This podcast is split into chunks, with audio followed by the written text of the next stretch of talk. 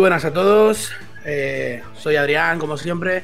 Una semana más os doy la bienvenida al único programa en el mundo centrado en la actualidad de tu equipo favorito.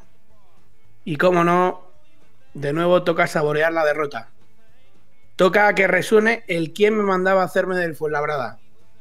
Con lo fácil que era hacerte del Madrid, del Barcelona, del Vasconia, del Estu, del Estu, con sus regalitos de Movistar y la CB temporada tras temporada. Pero bueno, lo cierto es que cuando éramos mucho más pequeños, la respuesta era muy fácil porque era que nos representaba. Porque me sentía orgulloso de ver como unos mucho más bajitos, más fallones, peor vestidos, incluso más feos que narices, si es que se puede decir narices en este programa, eran capaces de plantarles cara a los intocables. Y todo esto, este orgullo, aunque perdieran de 25 puntos. Y esa es la principal diferencia. Vivimos el año 2 de la edad de mierda, del COVID de mierda que en la mejor de las suertes nos está reduciendo la vida y en la peor se la está llevando. En el que los dirigentes se están aprovechando para que los de abajo, eh, tú que nos escuchas en tu coche, andando por la calle o en un cercanías lleno de gente, que para eso no haya foro que valga, tú también eres de abajo, votes a lo que votes, sigamos girando en esta noria para que no, no dejen de ganar unos pocos, que siempre son los de siempre. Un año en el que muchos nos refugiamos en nuestra familia, en los amigos y en el que los más mayores hicieron el mayor de los esfuerzos por adaptarse y descubrir el mundo digital. Un año en el que no quedó otra que refugiarse en todas nuestras pasiones, aunque fueran con distancia de seguridad, que tocó refugiarnos también en nuestro Fuenlabrada. Ese que te hace levantarte a las 5 de la mañana para coger un autobús para ver un partido en Manresa y volver el mismo día para llegar de madrugada o del tirón al trabajo, o a Burgos, o a Málaga, Vitoria, eh, o el que te hace pedirte días para mostrar orgulloso tus colores en Bélgica o en la República Checa. Pero ya estamos cansados Estamos cansados de que no entiendan que para nosotros la división no es importante, que perder o no es solo la anécdota final, pero que el esfuerzo, el orgullo y que dejarse tu última gota de sudor en esa camiseta azul, que siempre es azul, no son negociables. Nunca te pedimos que ganaras títulos, solo que te dejases el alma. Por todo esto, hoy no queremos que hablen los jugadores, hoy queremos que hablen los que de verdad hacen el fuego los que de verdad sufren cuando se apagan las luces y toca volver a la realidad, los que se dejan el alma. Hoy toca que hablen los que son el Fuenla, sus aficionados. Comienza la quinta edición de este podcast. Arranca el blues de Fuenlabrada. Y como siempre, hoy nos acompaña nuestro elenco habitual de colaboradores ¿Qué tal, Iván González? Muy buenas, Adrián. Aquí uno de los que sabe que es de los de abajo. Eh, es muy importante la conciencia de clase. Siempre, siempre. No hay que olvidarla nunca. ¿Qué tal, Rubén Lema? Pues mucho más tranquilo. He estado buscando en YouTube ejercicios de yoga, de respiración, tras el lamentable espectáculo que dio el Fuenlabrada el pasado partido. Por tu parte, Jota. ¿Qué tal? Muy buenas. Yo también un poco más tranquilo, también con conciencia de clase y sobre todo sabiendo que no lo que importa siempre es el resultado, sino la manera de hacer las cosas y eso es lo que nos tiene un poco mosqueados a todos, yo creo. Y ya por último, pero no menos importante, nuestro particular Maldini. ¿Qué tal Álvaro? Yo de momento no estoy calvo, pero bueno, a lo que íbamos, yo creo que el programa de hoy es un programa muy interesante y con el que se va a identificar mucho la gente que nos escuche. Pues ahora ya sí que sí, comienza la quinta edición de este podcast. Arranca el blues de Fuenlabrada.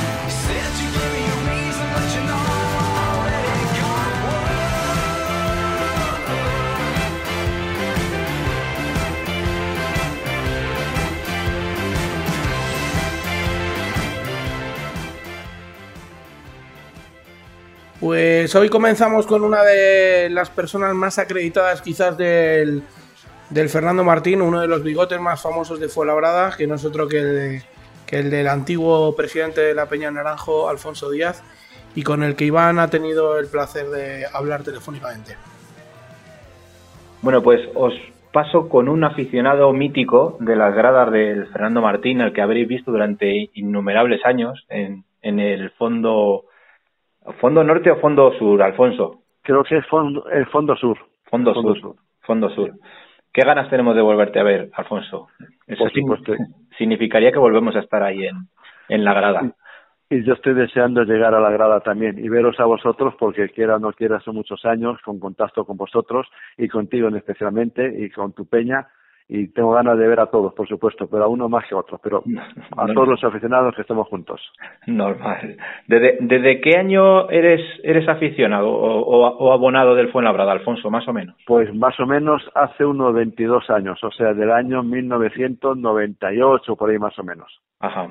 Y esta temporada tan tan complicada, ¿estás consiguiendo verla por televisión? ¿Las estás siguiendo? Por supuesto que si veo todos los partidos de Fuenlabrada por, por Movistar Plus, entonces veo, veo todo. De vez en cuando me cabreo porque tú sabes que yo estaba tocando el bombo, entonces me desahogaba de vez en cuando. Y aquí tocar el bombo en mi casa no, pero de vez en cuando me cabreo mucho porque no es lo mismo verlo por la televisión que verlo en el campo. Hay una gran diferencia abismal. Sí. Y viéndolo desde casa, que es bastante diferente, ¿cuál crees eh, tú que es el problema que tiene actualmente este, este equipo? Este equipo, pues mira, yo el problema que, he visto, mm, hablando mucho con María, que también sabes que es aficionada, estamos continuamente, que los cambios que se han producido en la plantilla, yo pienso que faltaron al principio una serie, digamos, que no acertaron con los pivos. Yo pienso que fue el, poder, o sea, lo más importante.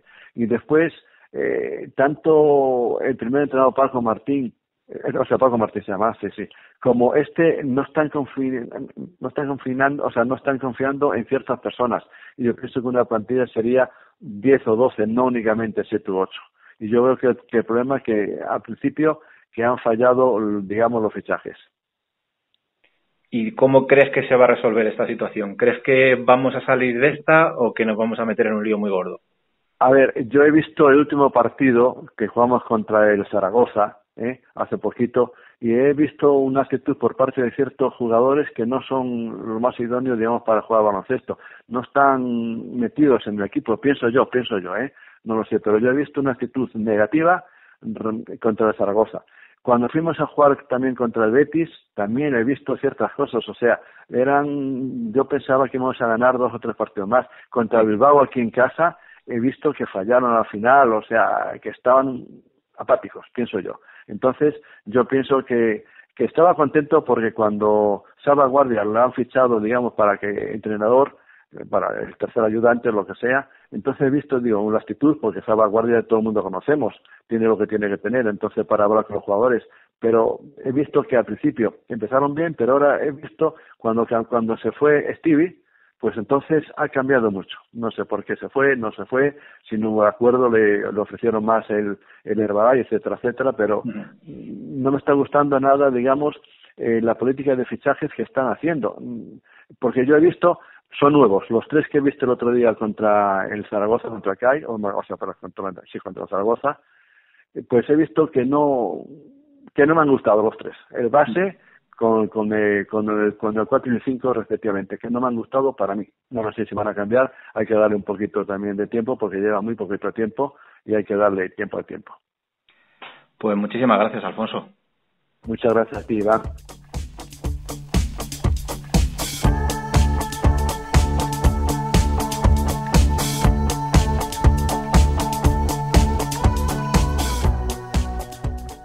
Muchísimas gracias Iván por este testimonio y ahora continuamos con otros muchos.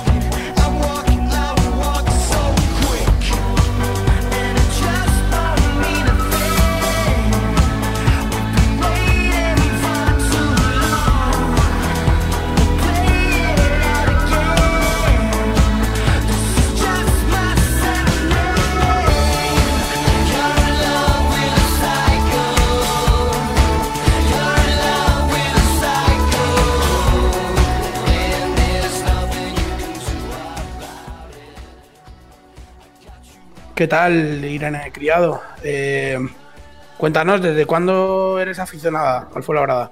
Hola, buenas a todos. Pues aficionada soy desde 2006, que yo siempre considero que más que aficionada, yo me enganché al Fuenlabrada por ser canterana. He sido muchísimos años canterana del Fuenlabrada y es lo que me ha enganchado a esta pasión. Esta temporada tan rara eh, está dificultando mucho seguir al equipo, eh, pero bueno, no sé, ¿estás siguiéndolo? ¿Estás pudiendo ver? ¿Estás disfrutando del Fuenlabrada? Sí, sí lo estoy viendo, lo estoy siguiendo y no lo estoy disfrutando para nada. Porque, bueno, no sé, hay una cosa que me falta muchísimo en el equipo, que es esa sensación de lucha, de, de garra, de, no sé, de, sobre todo eso, ¿no? De luchar cada balón hasta el final que, que no se está viendo para nada este año. Así que tú crees que ese puede ser el principal problema del equipo.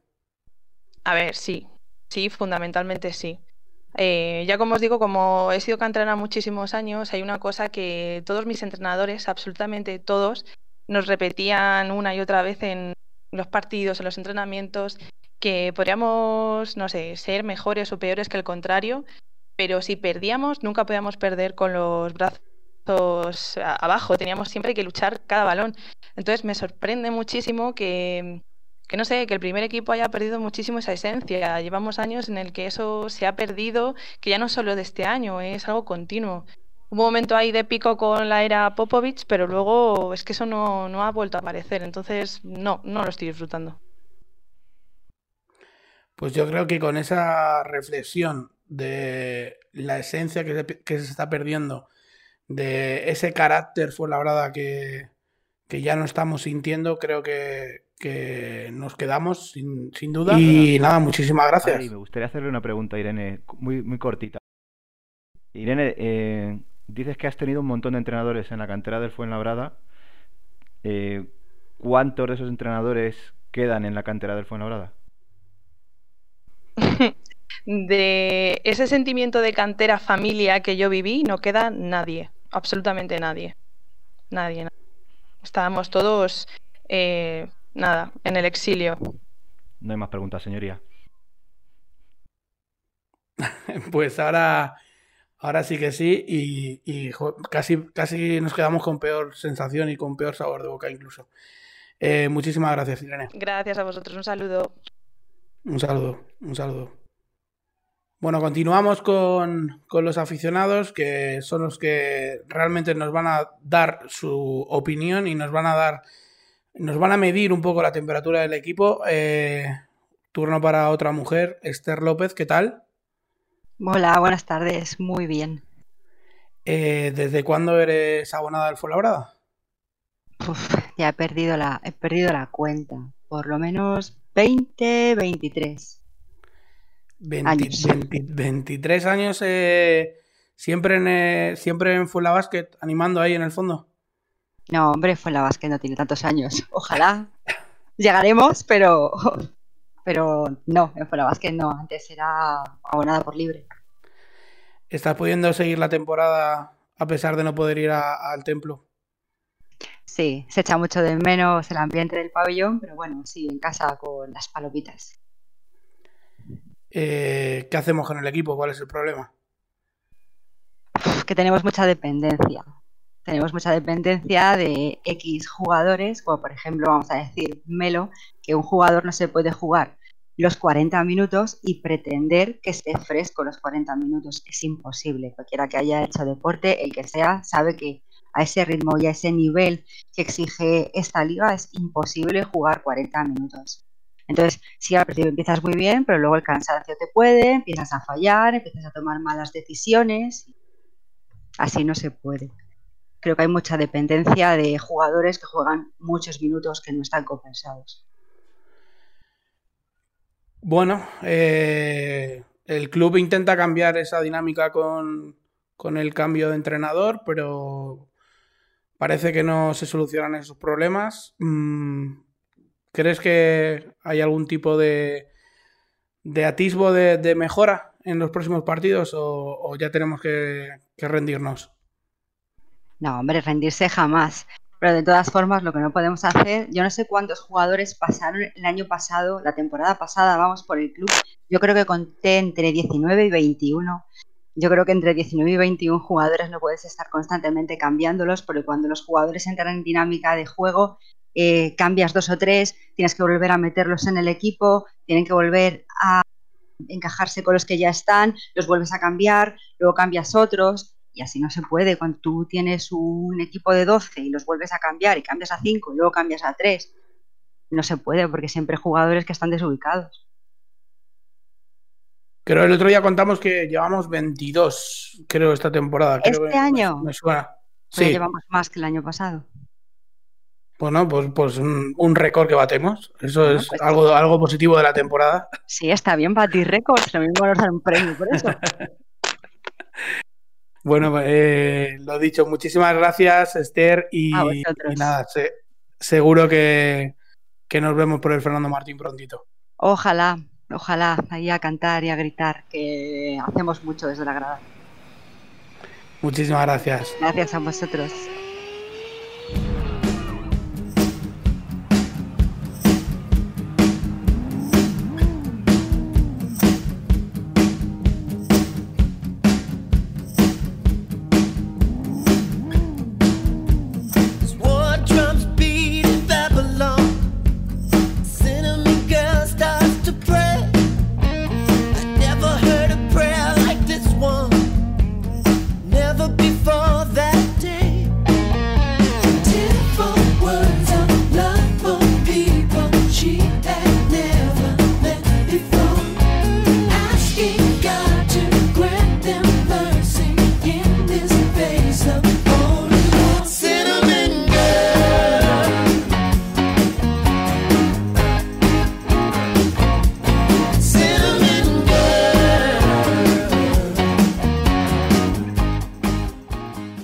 Los clásicos de los blues. Eh, Roberto Carrasco, ¿qué tal?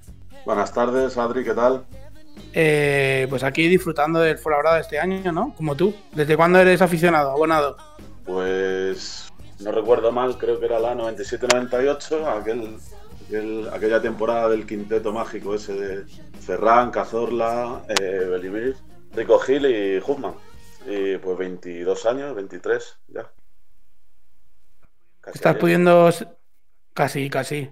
¿Estás pudiendo seguir el, baloncesto este año sin poder ir al cajón? Sí, un poquito. Lo que pasa que, como ya han dicho, disfrutar poquito, la verdad.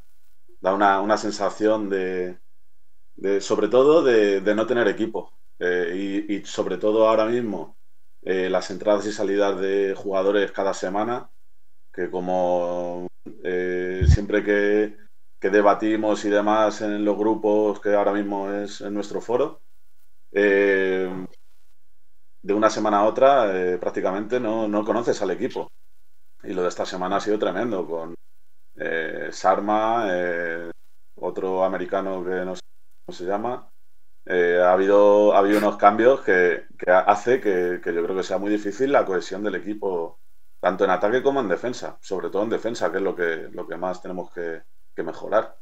Bueno, ¿y cuál crees que, va a ser la solución? ¿Va a ser que vengan nuevos jugadores, que cambiemos el entrenador, que vayamos abaratando los, los abonos de Enlef? Hombre, eh, esa es una de las, de las soluciones, ¿no? Yo creo que a, nivel deportivo, evidentemente, eh, ya que eh, no está la afición para jugar ese papel, creo que el entrenador debe aportar un plan de juego distinto al que parece que se ven en las últimas jornadas, que es eh, pasa el tiempo y simplemente nosotros seguimos a nuestro, a nuestro ritmo, jugando eh, para anotar 80-90 puntos, pero sin contar con, el equipo contrario.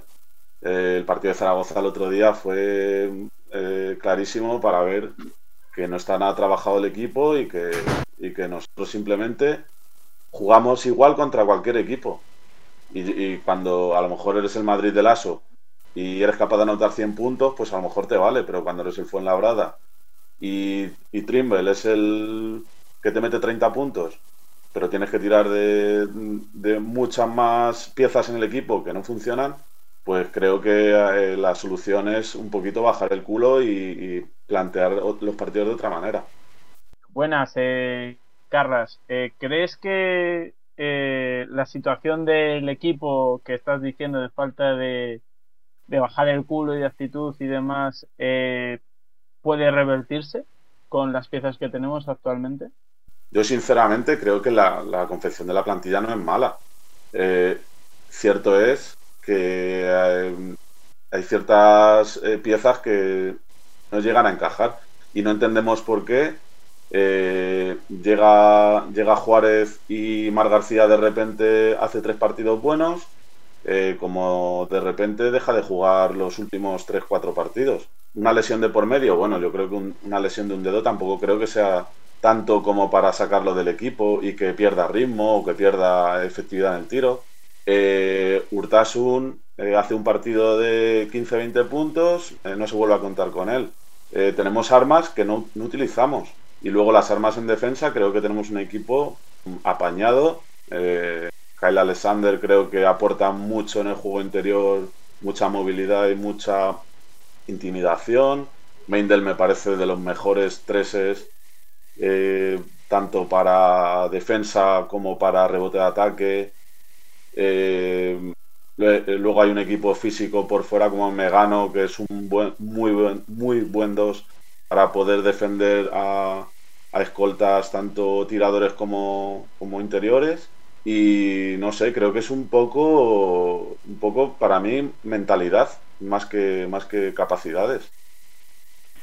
Yo es que eh, con lo que dices, eh, Roberto, estaba recordando al equipo a principio de temporada y ahora mismo no tenemos ninguna diferencia con el equipo que había con Paco García. Me refiero, eh, pensábamos que el equipo podía dar mucho más de sí y, no lo hacía y jugábamos a eso, ¿no? A meter nuestros 800 millones de puntos, pero el rival nos metía 800 millones uno y nos, y nos ganaba. Y pensábamos que la plantilla podía estar más trabajada, podían defender mucho mejor. Ese es el efecto Juárez que, que se pasa en, en cinco jornadas y ahora lo que vemos es más o menos lo mismo que veíamos al principio. Eh, yo el otro día tenía un cabreo descomunal viendo el partido de Zaragoza porque vi al Zaragoza jugando el partido más feliz de su, de su vida porque parece que enfrente no tenían a nadie que le hiciera oposición.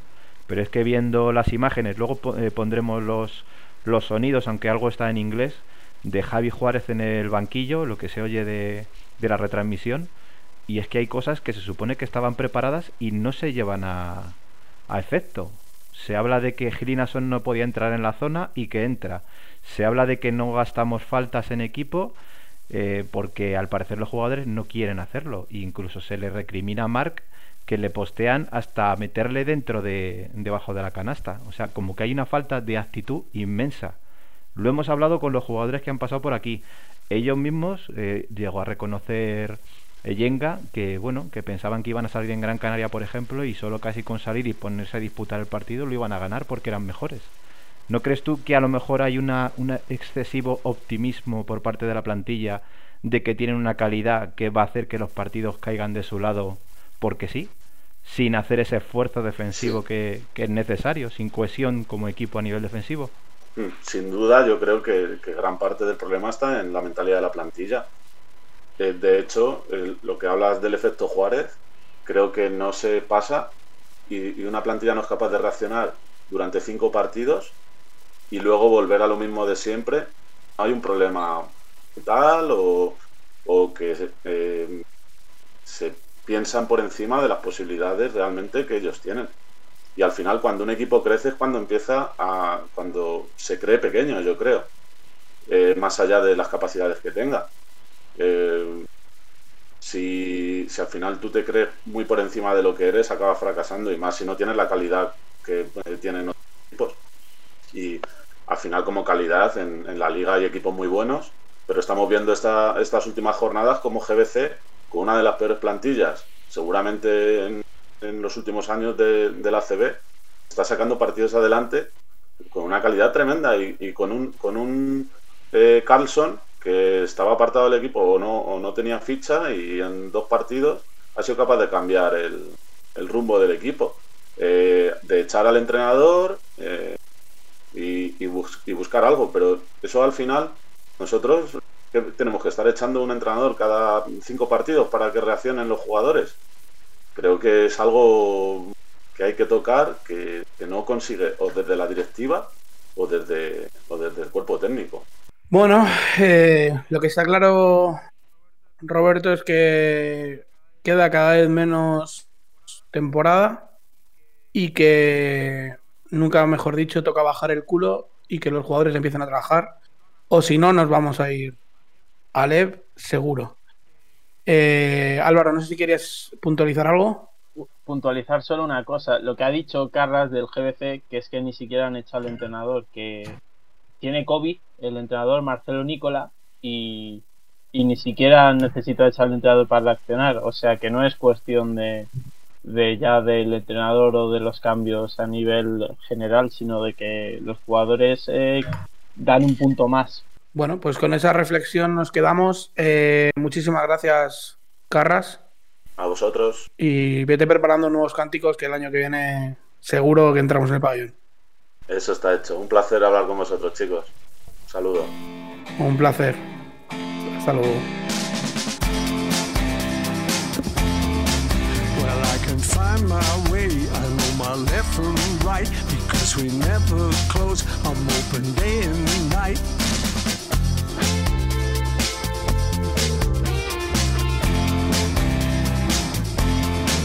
I know my way around. I walk towards the light. I'm open round the clock.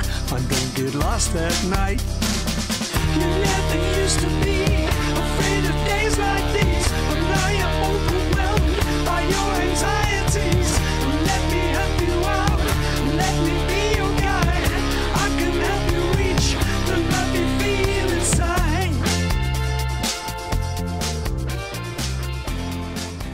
Tiempo de tertulia y contamos para este programa con uno de esos seguidores míticos de las redes sociales del Fuenlabrada. Eh, en un principio en los diversos foros, Fuela Basket, Foro ACB y ahora en redes sociales. Eh, muy buenas, Miran Gurovic, o mejor dicho, Rubén Fuentes. ¿Qué tal? Muy buenas a todos. Muy buenas, Adri. Muchas gracias por la invitación y por querer compartir esta tertulia conmigo. Así para empezar, eh, como seguidor mítico que eres, ¿desde cuándo sigues al equipo? Lo de mítico espero que lo digas por una foto que tengo con unas cheerleaders cuando fuimos a Nitra. Pero bueno, pues mírate, seguidor del Fuela, para que te hagas una idea, a mí me regalaban las entradas en el colegio para ir a ver al equipo. Y esto te estoy hablando de, del año de LEP, del segundo año de LEP. Bueno, primero, ¿no? Creo que fue, porque primero compró la plaza en ACB y luego bajó a LEP. Pues justo ese año fue cuando empecé yo a ver partidos, que es más de, pues más de 20 años seguro. Qué bonito que a lo mejor el año que viene se cierra el círculo y puedes volver a ver el equipo en LED. Sería perfecto. Bueno, a ver. Esperemos que no, pero al final el que acaba jugando con fuego, pues ya sabemos que se puede quemar. ¿Estás pudiendo seguir esta temporada, aunque sea lejos del Fernando Martín? Sí, sí, obviamente no es lo mismo, pero sí que lo intento ver por la tele todos los partidos, porque al final el fútbol laboral es una parte bastante importante para mí y es una de mis pasiones. Entonces, siempre que puedo, pues lo voy a seguir y lo voy a ver. ¿Qué nos está pasando? Pues yo creo que hay para escribir un libro, ¿eh?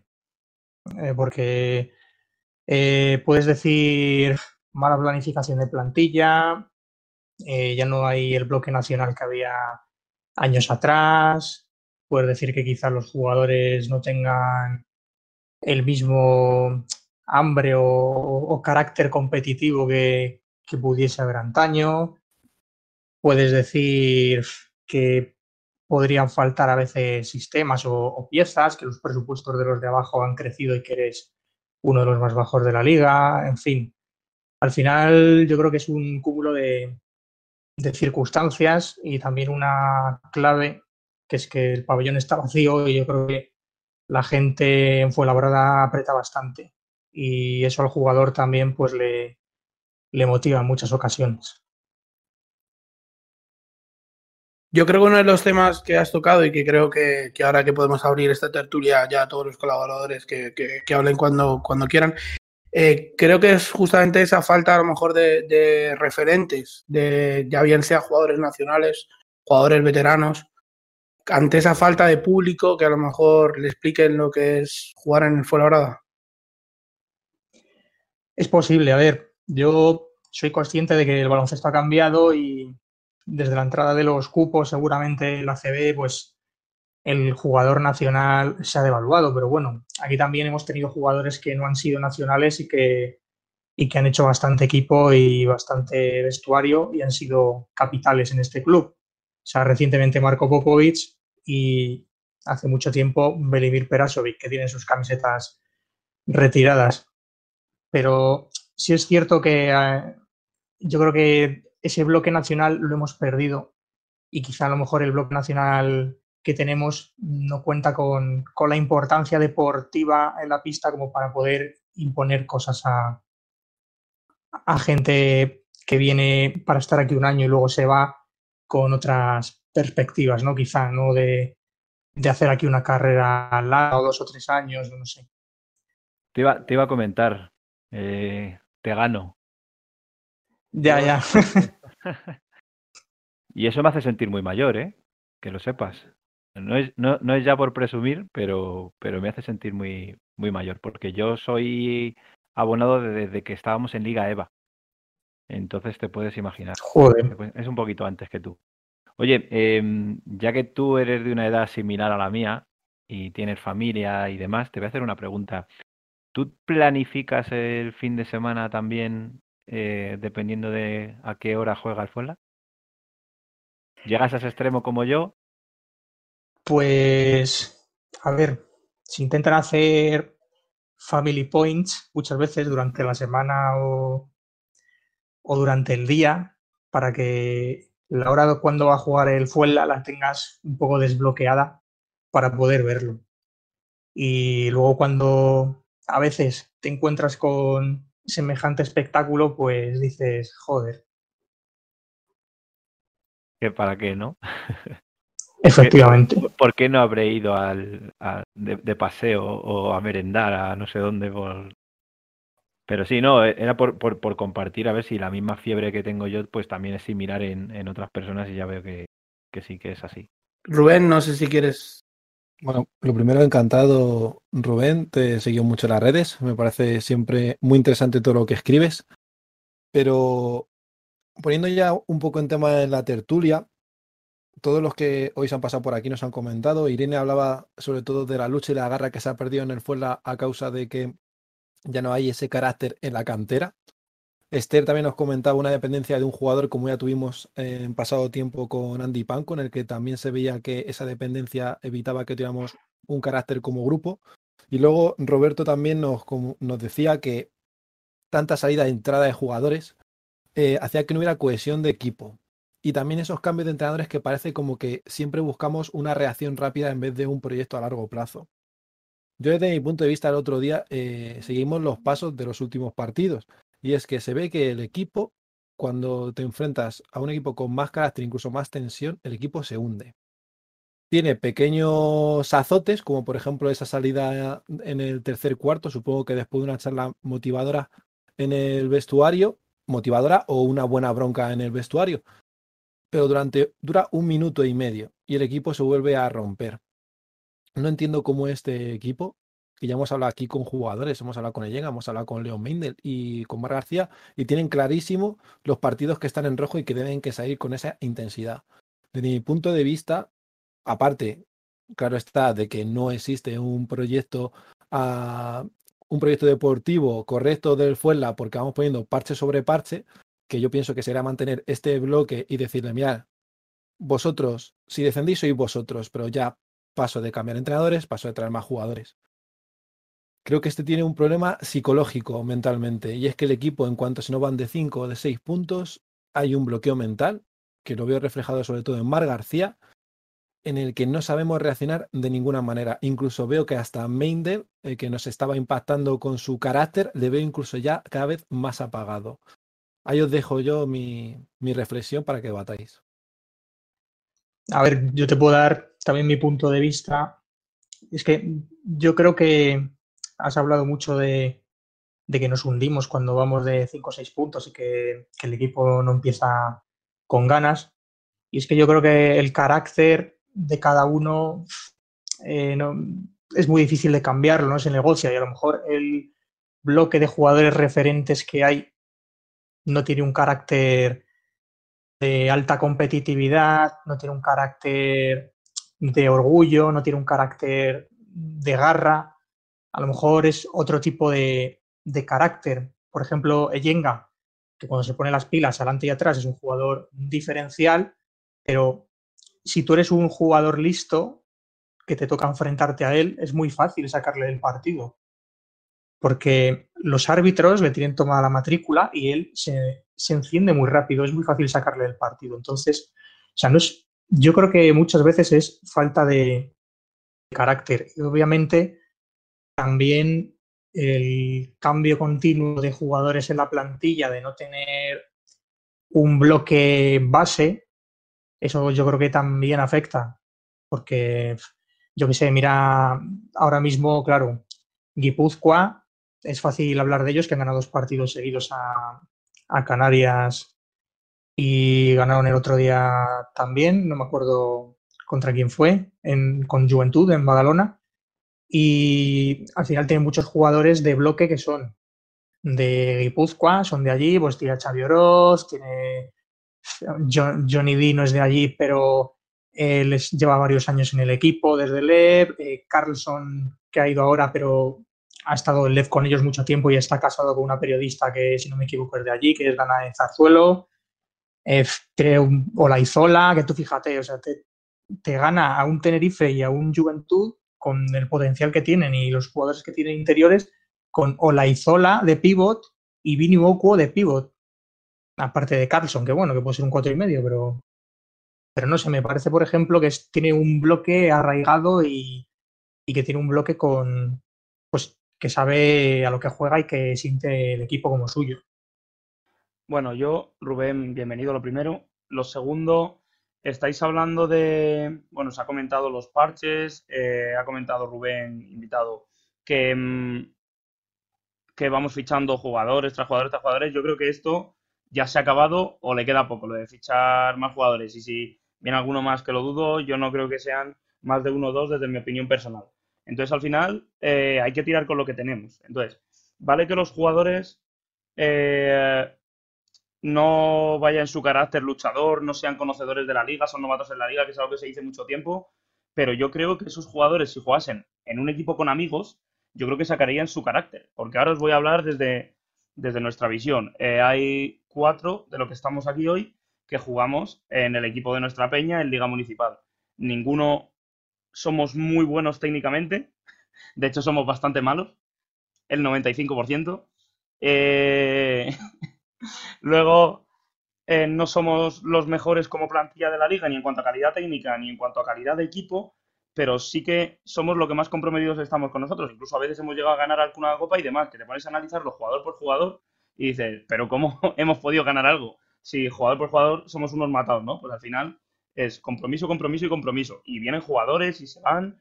También es verdad que se mantiene un bloque, ¿no? Pero al final lo que hay que intentar es que yo, que por ejemplo soy una persona muy fría, pues jugando intento dejarlo todo. Y eso, aunque no vaya en el carácter del jugador, eh, lo que hay que hacer es que se encuentren comprometidos con lo que tenemos y hay que inculcarles ese veneno, si se le puede llamar así. Doy fe, doy fe, porque yo he jugado contra vosotros en mis pocos años que jugué en Alcorcón yo he jugado contra vosotros.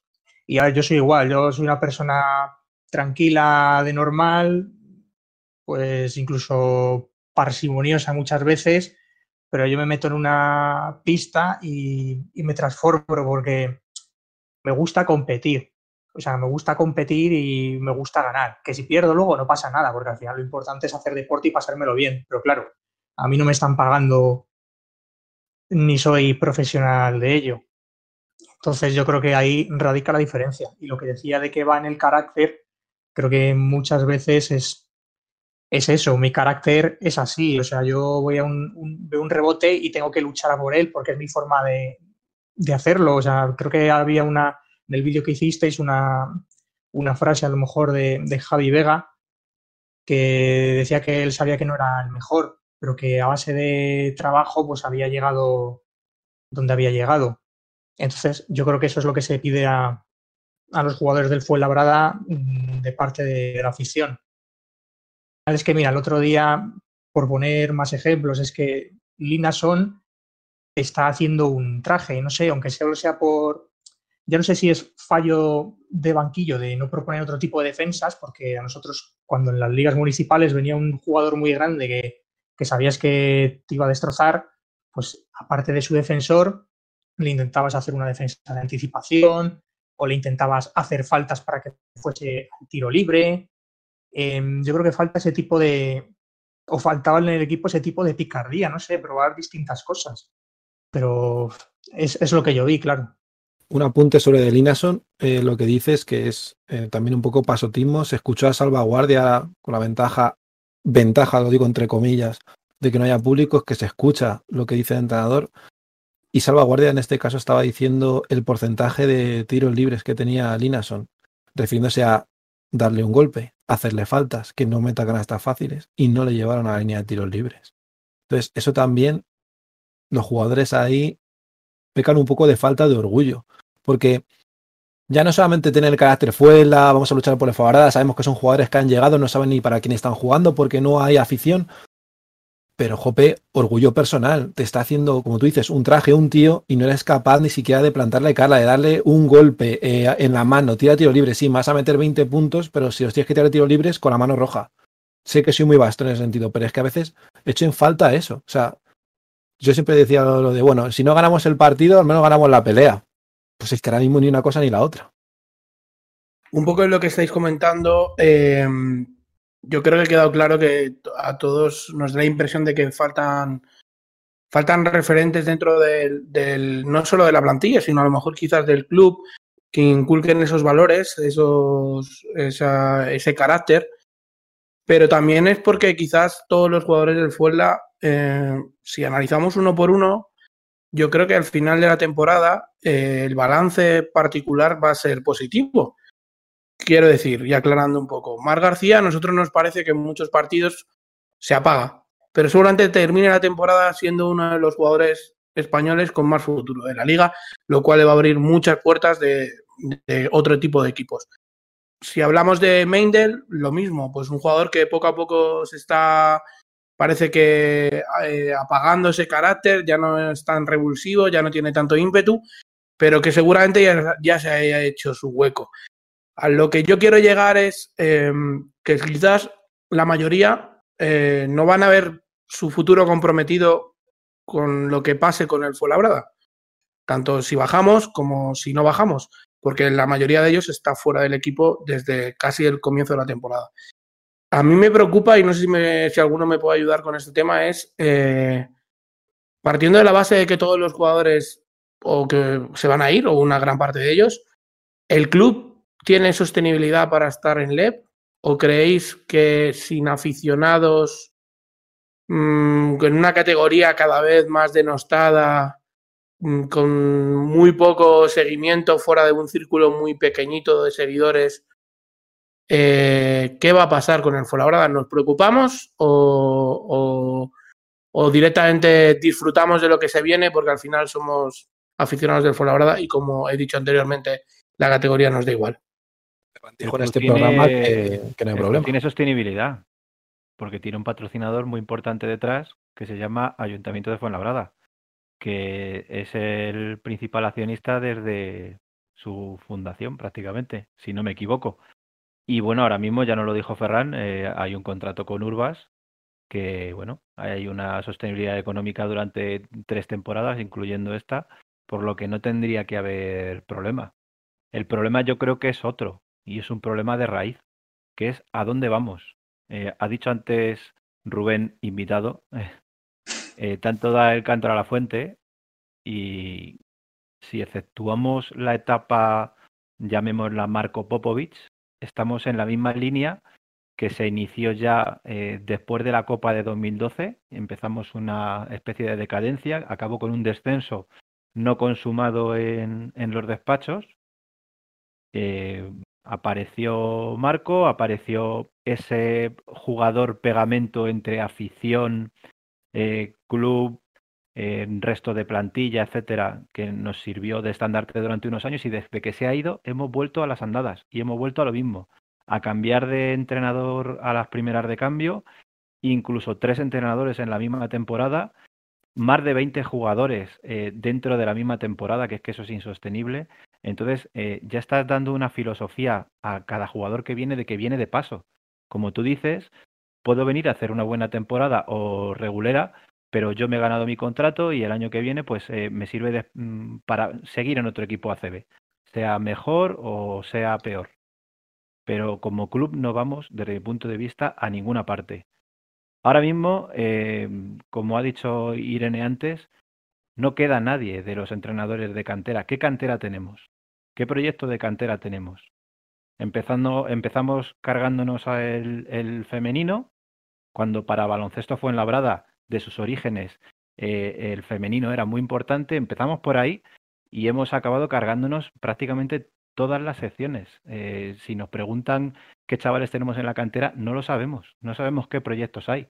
Solo hemos conseguido sacar en todos estos años a Javi Vega, que encima no está en el club y salió de aquella manera, y a Chema, que Chema no es de Fuenlabrada, Chema eh, no, no, es de aquí. Entonces, a, a, mí me preocupa no ya cómo acabemos la temporada, hay que tratar de salvarla como sea, sino a dónde nos dirigimos y a dónde vamos, porque si no, el año que viene va a ser más de lo mismo. Ha puesto Rubén antes un ejemplo muy bueno con el GBC, con Guipúzcoa, que dentro de su humildad, pues tienen una idea, tienen un proyecto, les podrá salir mejor o peor, pero con eso tiran para adelante. ¿Y nosotros qué somos?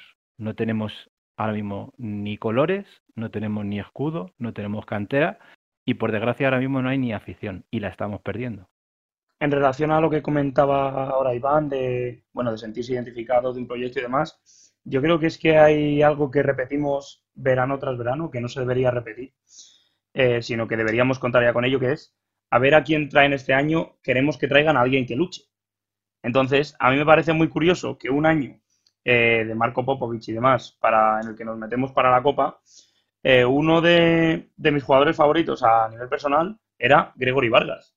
Gregory Vargas es una persona, un jugador que le trae el Che y demás, pero bueno, se veía que, no era una persona que se fuese a quedar aquí, pero bueno, le traen y dicen, anda, mira, este lucha, pero al final no puedes contar con que esta persona se va a quedar aquí. Sin embargo, eh, otros años, en años pasados, tú veías en el equipo formado en Ferran López, Solana, Guardia Whiteman, Tom Whiteman, un americano, no estoy hablando de, de bloque nacional ni demás, sino gente comprometida y tú sabías que al año que viene iba a estar.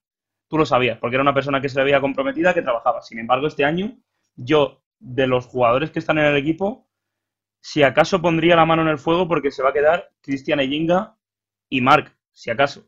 Pero yo no pondría ni siquiera la mano en el fuego por esos dos. Entonces, al final, eh, no hay ningún proyecto, ninguna continuidad. Y si nos repetimos todos los años la misma frase de que traigan a alguien que luche, eso quiere decir que no lo tenemos aquí. Por tanto, es para preocuparse. Bueno, yo lo primero es decir que estoy encantado de que esté Rubén con nosotros hoy porque aporta una voz distinta al, al programa también. Eh, y pues un poco el tema que se está hablando de si el equipo tendría sostenibilidad, si bajarse y demás, económicamente yo creo que sí que tendría sostenibilidad, por lo que ha dicho Iván de los dos grandes patrocinadores que tenemos ahora mismo, que son el Ayuntamiento y Urbas, que está por tres años y se supone que aunque bajemos seguirá aportando, aunque baje la aportación, pero el problema está en que en categorías por debajo de la CB, si no tienes eh, una masa de cantera suficientemente potente, el proyecto que hagas no te va a servir para nada. Se vio cuando ascendió Manresa hace dos, tres años que intentaba traer a jugadores de la casa, que les daba un hueco para crecer. Se ha visto con Guipúzcoa, con el núcleo que han creado de nacionales, que aunque técnicamente son muy limitados, y yo creo que a día de hoy los jóvenes eh, nacionales salen con menos carácter porque sienten menos lo que es eh, un poco eh, la pertenencia a un club, han conseguido que esos nacionales que ellos tienen formen un grupo y una piña y transmitan esos sentimientos y esas sensaciones, ¿no?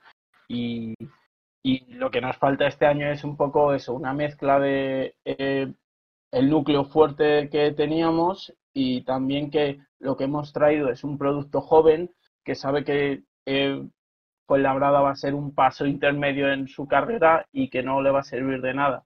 Entonces, eh, unido junto a eso, acusan también el ser debutantes en ACB, que a principio de temporada, con el nivel que está mostrando Yenga, nuestro quinteto que está formado por Trimble, Emegano, Meindel, Bene y Upsau, el único que tenía experiencia en ACB previa era Bene y había sido apenas una temporada. Entonces eso se nota a la hora de afrontar los partidos, que no sabían muy bien cómo reaccionar, el, el nivel que dan de intensidad es menor. Lo decía Ferran con nosotros el otro día, ¿no? Que entrenan muy bien, pero entrenando no ganan los partidos y, y si no sabes, si nadie te dice lo que es esta liga y lo que es este lugar donde no vas a poder traer a un tío por 200.000 euros todos los meses para solventarlo, como podría ser el caso de, de Oliver Stevich en el Gran Canaria, pues, pues no puedes ir a ningún lado con esto. De lo que estabais, ya sabemos todos el problema de raíz que tenemos. Sabemos que el club, si nos conseguimos salvar, eh, debería hacer un poco de limpieza estructural y pensar hacia dónde quiere nuestro futuro, pero quería centrarme ahora un poco en el ahora, lo que hemos visto el otro día. ¿Qué tiene que mejorar el Fuenla? Muchas facetas, pero te pregunto a ti, Rubén, ¿por qué con Paco García estuvimos al final jugando con 6-7 jugadores y parece que ahora con Juárez, que había dado ese dinamismo, ese chute de energía, volvemos a tener a dos jugadores en 40 minutos de partido jugados, como Trimble y Megano el otro día. A ver, en, el otro día en concreto, mi opinión es que, que Trimble y Megano eran los que estaban sosteniendo al equipo. En ataque parecía que eran los únicos jugadores que están metiendo. Y por eso yo creo que el entrenador ahí dijo, hostias, si quito a estos dos tíos, se me va a caer el equipo y a lo mejor me meten de 30 puntos. Es decir, porque Trimble y Megano, ahí quizá el entrenador vio que ellos no eran el problema.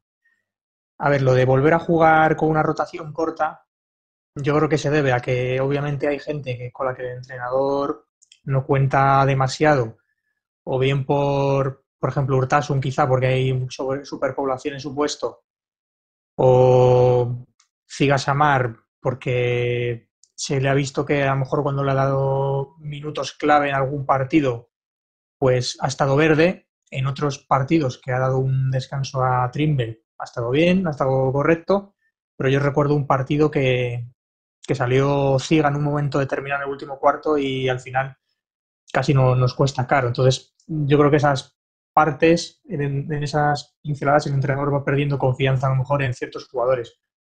Con Mar García, que jugó muy poco, igual. Mar García, yo creo que desde la lesión, todos sabemos que no es el que era antes de la lesión.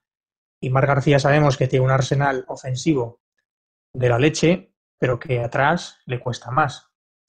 Eso sumado a lo que comentaba antes de que Megano pues, no estuvo mal para mi gusto, pues jugar un poco.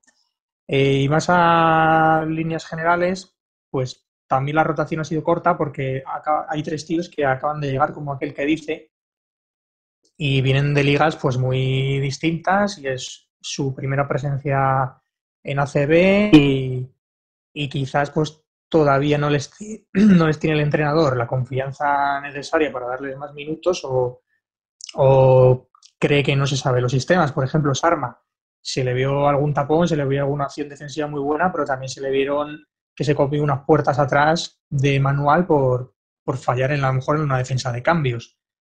Entonces, al final, todo eso acumulado hace que la rotación sea más corta. A ver, yo uno de los principales problemas que le veo al equipo, o sea, es Melo Trimble. Y, y antes habéis hecho una comparación de Melo Trimble con Panko, de la que yo no estoy de acuerdo. O sea, yo creo que son dos caracteres muy diferentes dentro de que los dos son jugadores anotadores.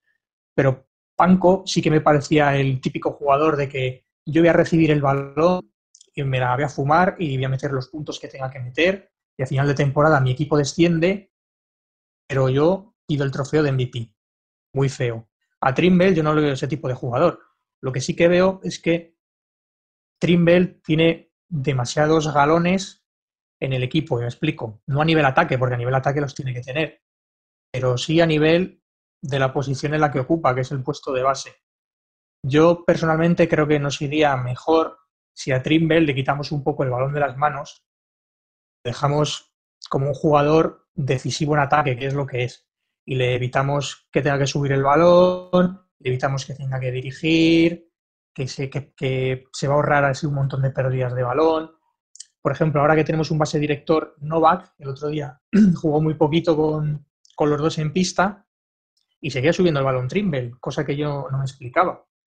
Mm, claro, yo no sé si es cosa del entrenador o es cosa del jugador, pero yo creo que si le das el balón a Novak, que es un base director, puede involucrar a más jugadores en el equipo, que es lo que nos hace falta. Porque al final, si no tienes un base director, tu ataque es muy previsible. Tienes un uno contra uno muy bueno porque tienes jugadores con mucha calidad para hacer eso, pero al final no tienes un carretón para que salga un tirador y tire un triple. No tienes un pivot o una la pivot ahora que tienes a Chitan, por ejemplo, que tiene buena mano de fuera y puede hacerte un pick and pop. O sea, no, no, tienes un jugador con el que hacer un pick and roll, porque al final si Trimble tiene el balón en las manos, yo creo que Trimble no tiene las capacidades para dirigir. Para anotar tiene todas, de todos los colores, pero para dirigir no. Y entonces al final no es la primera vez que nos ha pasado que nos hemos quedado con siete segundos botando ahí el balón en el triple y tener que intentar uno contra uno kamikaze a la desesperada. Y al final tu ataque se vuelve muy previsible y los equipos te saturan la zona, impiden que corras y estás anulado. Y por eso hemos pasado también muchas veces de meter 90 puntos a meter 70. Esa es una de mis sensaciones y problemáticas a corregir. Albici, El Clark, Surna, Beirán, Stevich. Eh, ¿Les tenemos que tener miedo o, o por fin vamos a revertir un poco lo que venimos viendo últimamente y por fin vamos a poder ganar un partido. Yo, yo sinceramente creo que, que jugamos contra un equipo muy contra un equipo muy veterano, pero creo que tenemos un, un atisbo de esperanza en este partido. Es quizás de lo poco que nos queda para agarrarnos, ¿no? Yo, desde mi punto de vista, eh, yo soy pesimista. Porque a mí el, el, audio este del, de los tiempos muertos del Fuenla del otro día, a mí me han dejado muy mal cuerpo. Porque vienen a sacar a relucir que había cosas que estaban pensadas, que estaban previstas y que no se ejecutan. Y muchas de ellas eran por actitud. Por actitud defensiva, etcétera, etcétera. Entonces, creo que Gran Canaria tiene mejor plantilla que nosotros, sobre todo después de los últimos fichajes que ha hecho.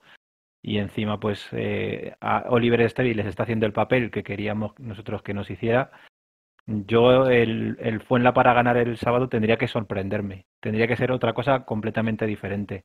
Y no me refiero a salir a, a, de una manera violenta, ¿no? Sino con, con una actitud muy diferente a la que nos está acostumbrando en partidos que teníamos marcados. Es que para mí lo de Zaragoza es otra vez lo del Betis, lo de Bilbao, lo de Gran Canaria cuando jugamos allí. O sea, me pareció más de lo mismo. Cuando esperamos el paso adelante, eh, vemos que la actitud es la misma, que, no sé, que es como si piensan que el partido se va a ganar por su propio peso, no sé. Y, y no, no, no lo veo. Yo no lo veo por ningún lado. A mí, con respecto a lo que dice Iván, de para ganar un partido el Fuenla tendría que sorprenderme, pues para mí es todo lo contrario. Porque yo tengo idea de que mi equipo se deja todo. Si, si mi equipo no se dejase todo, yo, yo no sería del Fuenla, yo no me hubiera enamorado del Fuenla. Entonces, al final, lo que pasa últimamente es que me está sorprendiendo partido tras partido cómo no levantamos cabeza. Sobre todo con la gente que, que hay metida en el club. Bueno, eh, Salvaguardia, que vamos a decir, Javi Juárez, que parece que también tiene bastante carácter, Raventós igualmente, eh, López de la dirección deportiva, eh, la presidencia y demás, ya sabemos eh, cómo son, ¿no? Que pueden tener mejores o peores fichajes, pero siempre piden garra al equipo. Entonces a mí lo que me sorprende partido tras partido es que no cambien de actitud. Yo sí que pediría al equipo y sobre todo al entrenador es un poco más de mano dura. Se acabó buen rollismo, hemos estado aquí los programas hablando con los jugadores, muy bien Javi Juárez, pero no sé vosotros, estoy cansado de escuchar en, en los sonidos de ACB eh, Javi Juárez diciendo, os he hablado de intensidad y no sean intensos, eh, os he dicho de, ser más duros, no han sido duros, eh, te está haciendo un traje, es como trato corrigiendo, todo el rato corrigiendo.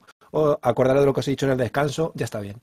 Si tiene que quitar a los 5, 3, 4 jugadores, cambiarles o pedir un tiempo muerto y quedarse callado dos tiempos muertos para decirles, oye, ya que no me estoy haciendo caso, pues os dejo descansar y hagáis lo que os dé la gana.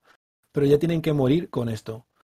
Y los jugadores, por supuesto. O sea, que vaya uno. O sea, ya no estoy pidiendo. Ya sé que no tenemos, eh, no está Marco Popovic, no está Tomás Bella, no está Prasoy, no está Ferran. No está nadie. Pero que uno que lleva aquí años, que sea Yenga, que sea Mar García, aunque lo dudo, pero que vayan y digan, tíos, vamos con todo. Vamos a luchar el partido, que no nos pinten la cara, ya por orgullo personal. Que no vaya yo el primer cuarto ya cabreado. Porque yo encima soy de los tontos. Que supongo que somos muchos y muchas que llega el día de partido y vas con ilusión y dices, hoy sí, hoy va a jugar el Fuenla que da gusto y luego te llevas la hostia. Pues por favor, estáis hipotecando a nuestro equipo y vosotros os iréis, pero nosotros nos quedaremos. Y me quiero quedar en ACB, por favor. Yo me apunto a tu club de los tontos, porque al final, cuando va a llegar el partido, digo, digo, venga, joder, que, que seguro que hoy le metemos mano, que los nuevos van a aportar, que tal, no sé qué, y luego te ves el primer cuarto ya 10 o, o, que te doblan el marcador y dices, joder, colega, qué desastre. Lo del Gran K tienen mejor que equipo que nosotros, tienen más presupuesto y tienen jugadorazos. O sea, lo normal dentro de las comillas que le queráis meter sería a la derrota. Pero claro, yo volvemos a lo del carácter de antes. Yo soy jugador del Fuenla y veo que viene Tanca y veo que viene Oliver Stevic, que se fue de aquí como se fue, según lo que hemos leído y escuchado, diciendo que, que iba a continuar y de repente nos dejan la estacada por más dinero, que es totalmente respetable y demás, pero bueno, al fin y al cabo tú tienes un compromiso y te vas. Pues yo estaría hipermotivado contra ese jugador, o sea, diría, con nos has dejado aquí tirados, pues te voy a demostrar que te has equivocado, que te has que no te tienes que haber ido de aquí, que el equipo que va a ganar este partido va a ser este. Yo tendría esa motivación. No sé si la van a tener el, resto de jugadores. Bueno, en mi opinión, yo creo que el partido del Gran K es ganable porque al final todos vimos la, la primera vuelta del partido que jugamos allí en las Canarias que prácticamente no jugamos y, y, y ellos tampoco es que estuviesen haciendo un juego exageradamente bueno. Van a venir de un viaje largo, creo que han jugado en Kazán, en Eurocup, y, y pues van a ir pensando un poco probablemente que, que este equipo que es el Fuenlabrada, que somos nosotros, estamos en una muy mala racha de juego, eh, sobre todo tras la salida de Stevich, que justo les ha hecho levantar cabeza a ellos, y que y que probablemente ese punto de confianza con el que puedan venir nos va a ayudar a, a nosotros a tener opciones. Eh, por parte de lo que espero del equipo, pues mmm, esta temporada, eh,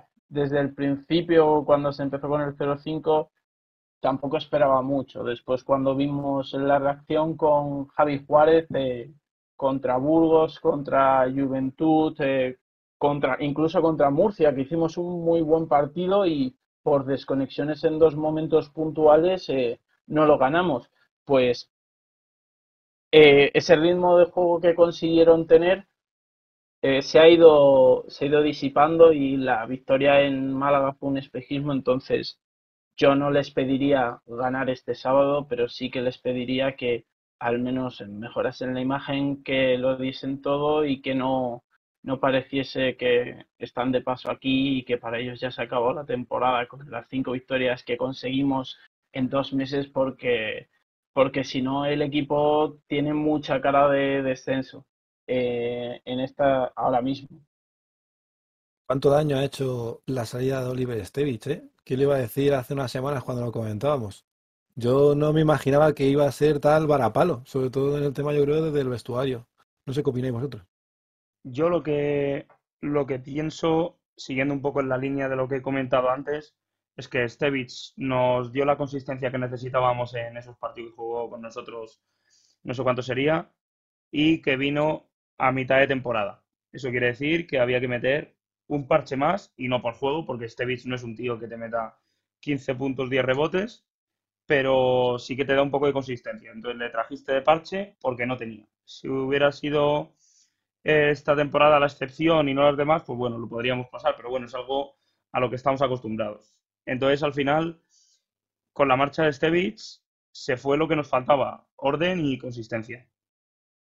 Bueno, yo creo que eh, para ir terminando esta, esta tertulia, que yo creo que está quedando muy, muy interesante, creo que sí os pediría a cada uno de vosotros cinco que, que nos contaseis un, poquito, en breve, eh, una solución a corto plazo que vosotros pondréis el equipo y, y una conclusión de, de, de, estos días tan complicados y, y, de hacia dónde vamos, si es que alguno se atreve.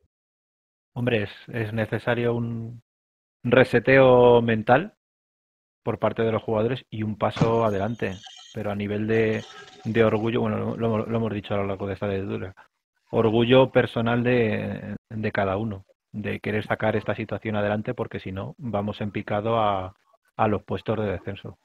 Mira, yo de baloncesto profesional, deporte profesional en general, no entiendo de la manera de trabajar con un, con un equipo profesional.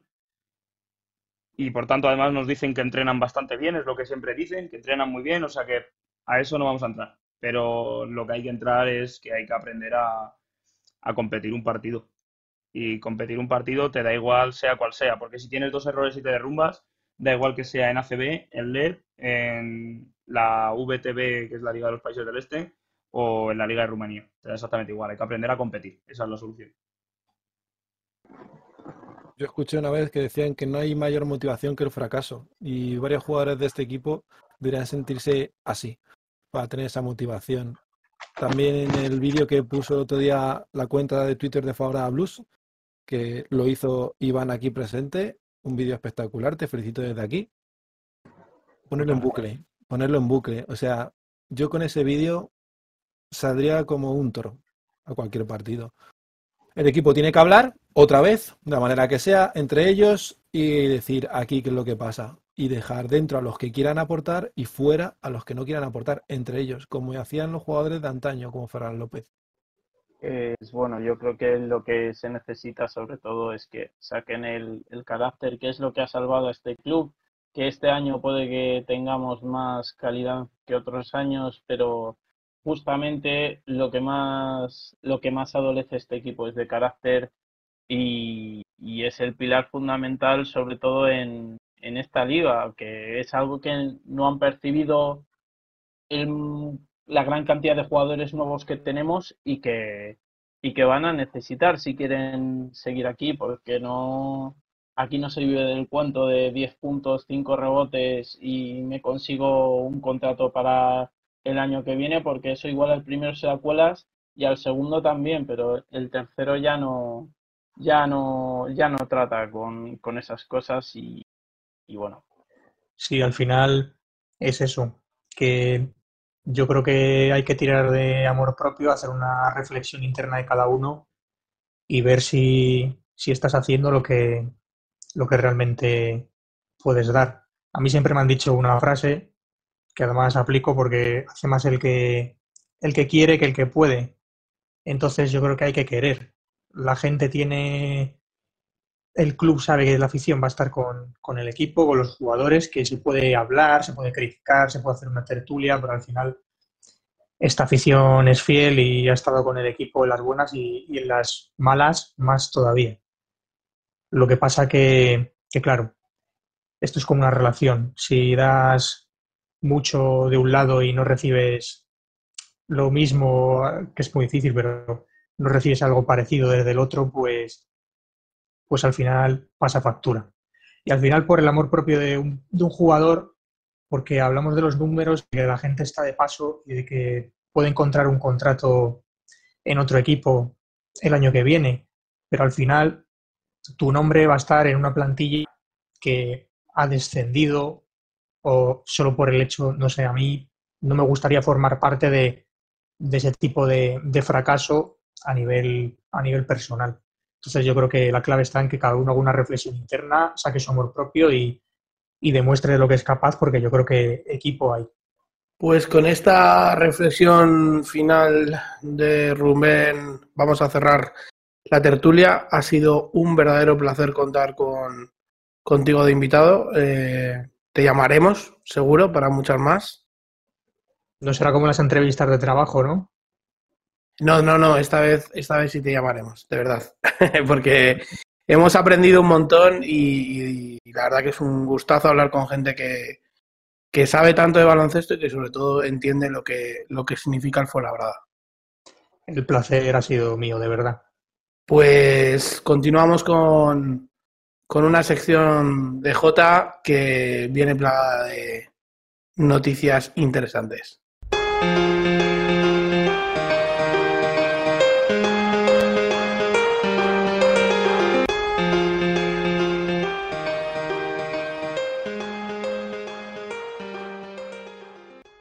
Muy bien, Adri, muchísimas gracias por darme paso. Esta semana no habrá Rudy de la semana, no voy a entregar ningún galardón ni nada, no estamos para muchas coñas, la verdad, si me permite. Estamos, bueno, hemos empezado esta semana con la, con la emisión del vídeo en nuestra cuenta de Twitter, arroba intentando poner un poquito la piel de gallina a la gente y a los jugadores. Y estamos en eso. Para recuperar el carácter Fuenla, este programa también me ha dedicado a ello dado que hemos escuchado a las personas más importantes de la historia de este club, que es la afición. Hemos escuchado la opinión de los tertulianos que estamos aquí habitualmente, pero también para escuchar la de diversos aficionados del Fuenla que nos han acompañado hoy. Eh, gente de nuestra peña, pero también, como bien hemos visto, Rubén de la peña Fuenla Basket, otra de las, de las peñas que tenemos en nuestro pabellón. Y bueno, seguro que nos encantaría escuchar la de muchísimos aficionados más, que bueno, esperemos que, que pronto nos podamos ver, pero también esperemos haber conseguido meter un poquito de su sentimiento aquí con nosotros. Esta sección es para escuchar. Esta semana es un poco para, para volver a sentir eso que echamos de menos al volver al pabellón, el ADN Puebla.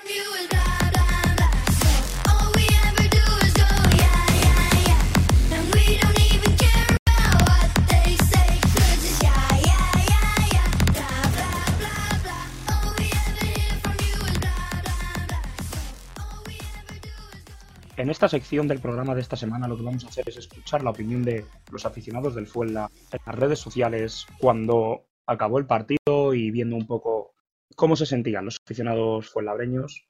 La mayoría de cosas que voy a leer, por la facilidad a la hora de buscarlo también, es respuestas al tuit del club en el que anunciaba el final del partido, diciendo que habíamos perdido 105-85 eh, contra Zaragoza.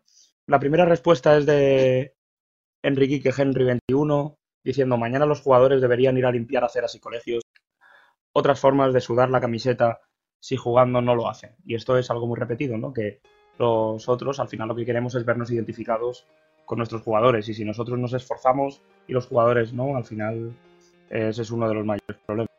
La siguiente contestación viene por parte de Nacho Maya Tobar diciendo duelen muchas cosas, los 105 puntos, la actitud, la parsimonia, la dejadez. Otra respuesta, en este caso de Rodri Santana, un miembro de nuestra peña, a lo mejor algún día le traemos por aquí, podría resumir bastante bien el sentimiento de todos en el que emite tres palabras diciendo, qué pereza, Joder. La siguiente respuesta viene por parte de arroba Milanguro, que es Rubén, el de Fuerza Basket, que ha estado aquí con nosotros, diciendo, la moral por los suelos hoy, la verdad, nos ha pasado por encima un rival directo. Malas sensaciones. Entramos dormidos. Hemos perdido la defensa. Y vuelve la sensación de no tener táctica ofensiva. No puedo deciros más ni ser positivos ahora mismo. Lo siento. Al final lo que hace es reafirmar la idea que todos tenemos, ¿no? Porque sabemos que si se pone garra, puede reprochar al equipo meter las canastas o no. Sabemos que no somos los mejores, pero al final lo importante es tener actitud. La siguiente respuesta es de Félix Redondo.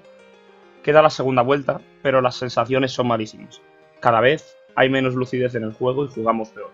Vamos quemando balas contra rivales directos. Espero que no lloremos a final de temporada. La siguiente respuesta viene de JL Garrido 2409 diciendo, no hay jugadores nacionales que puedan llegar a sentir la camiseta. A todos los temporeros que fichamos se la suda la camiseta, el Fuelda y la madre que nos parió. Alep, pero con orgullo, no con esta tropa. Reafirmando lo que veníamos diciendo, hay que mantener un poco la identidad, hay que ser más duros, si se puede decir así. Reafirmando un poco lo que decíamos, que hay que mantener la identidad.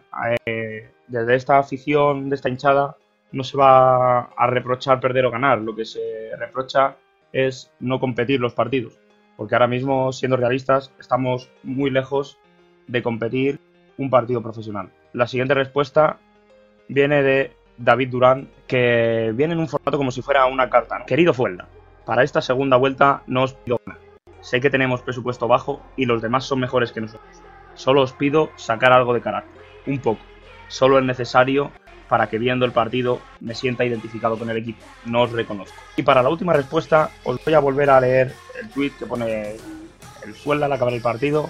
Final, Casa de Mon Zaragoza 105, Urbas Fuenlabrada 85, Almohadilla tan lejos tan cerca, Almohadilla la ADN. Esto es algo que siempre pone el Fuenlabrada. Y para mí, la respuesta que se lleva la palma es la de arroba Álvaro Galvez 4 comentando hay que cambiar el hashtag ese de fue la ADN hasta que no se vea lo contrario.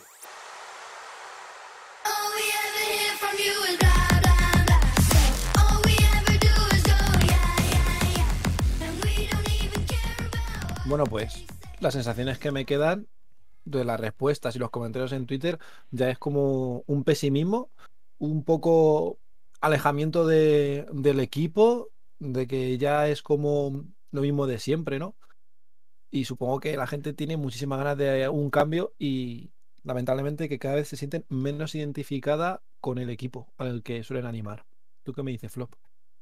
Yo, bueno, apuntar aparte de lo que cada vez la gente se siente menos identificada, es que el problema de carácter cada vez eh, es más recurrente. Es decir, que tardamos menos tiempo cada vez en adolecer de carácter y por lo tanto eh, esto va hacia un punto en el cual ya va a ser imposible conseguir que el equipo tenga carácter y que no va a llevar a, a ningún a, a que va a llevar con el con el equipo a la desaparición de lo que es eh, o de cómo era conocido el Fuela por, por nosotros.